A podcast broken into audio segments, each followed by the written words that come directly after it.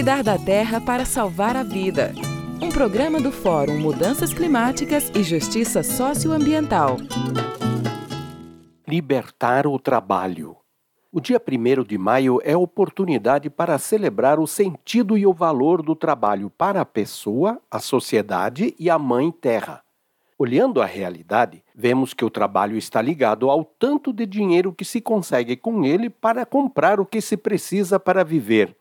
Está ligado, então, ao salário ou à renda que se consegue com pequenos negócios de compra e venda de coisas ou a prestação de serviços. E a informação que temos sobre isso revela que o trabalho vale pouco, quase nada.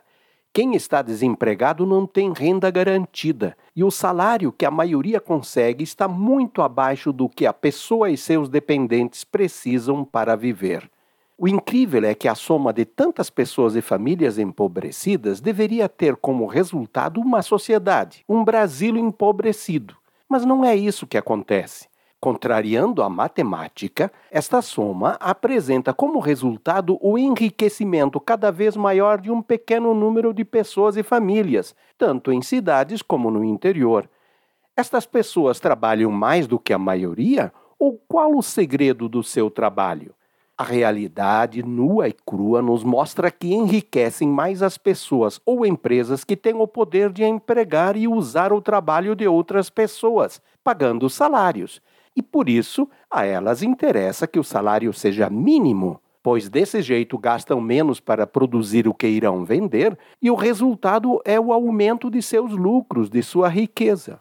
Podem até pagar mais para alguns de seus empregados, desde que o trabalho deles sirva para multiplicar seus ganhos, como acontece, por exemplo, no funcionamento dos bancos. Examinando a sério a relação entre a pobreza e miséria da maioria e a riqueza concentrada em poucas mãos, chegamos a uma triste realidade. O Brasil é um dos países mais injustos, em que o trabalho é mal pago e os proprietários contam com privilégios para se apropriar da riqueza produzida por todos. É por isso que os trabalhadores e trabalhadoras precisam descobrir o verdadeiro valor de seu trabalho e não aceitar que ele vire fonte de riqueza para poucos.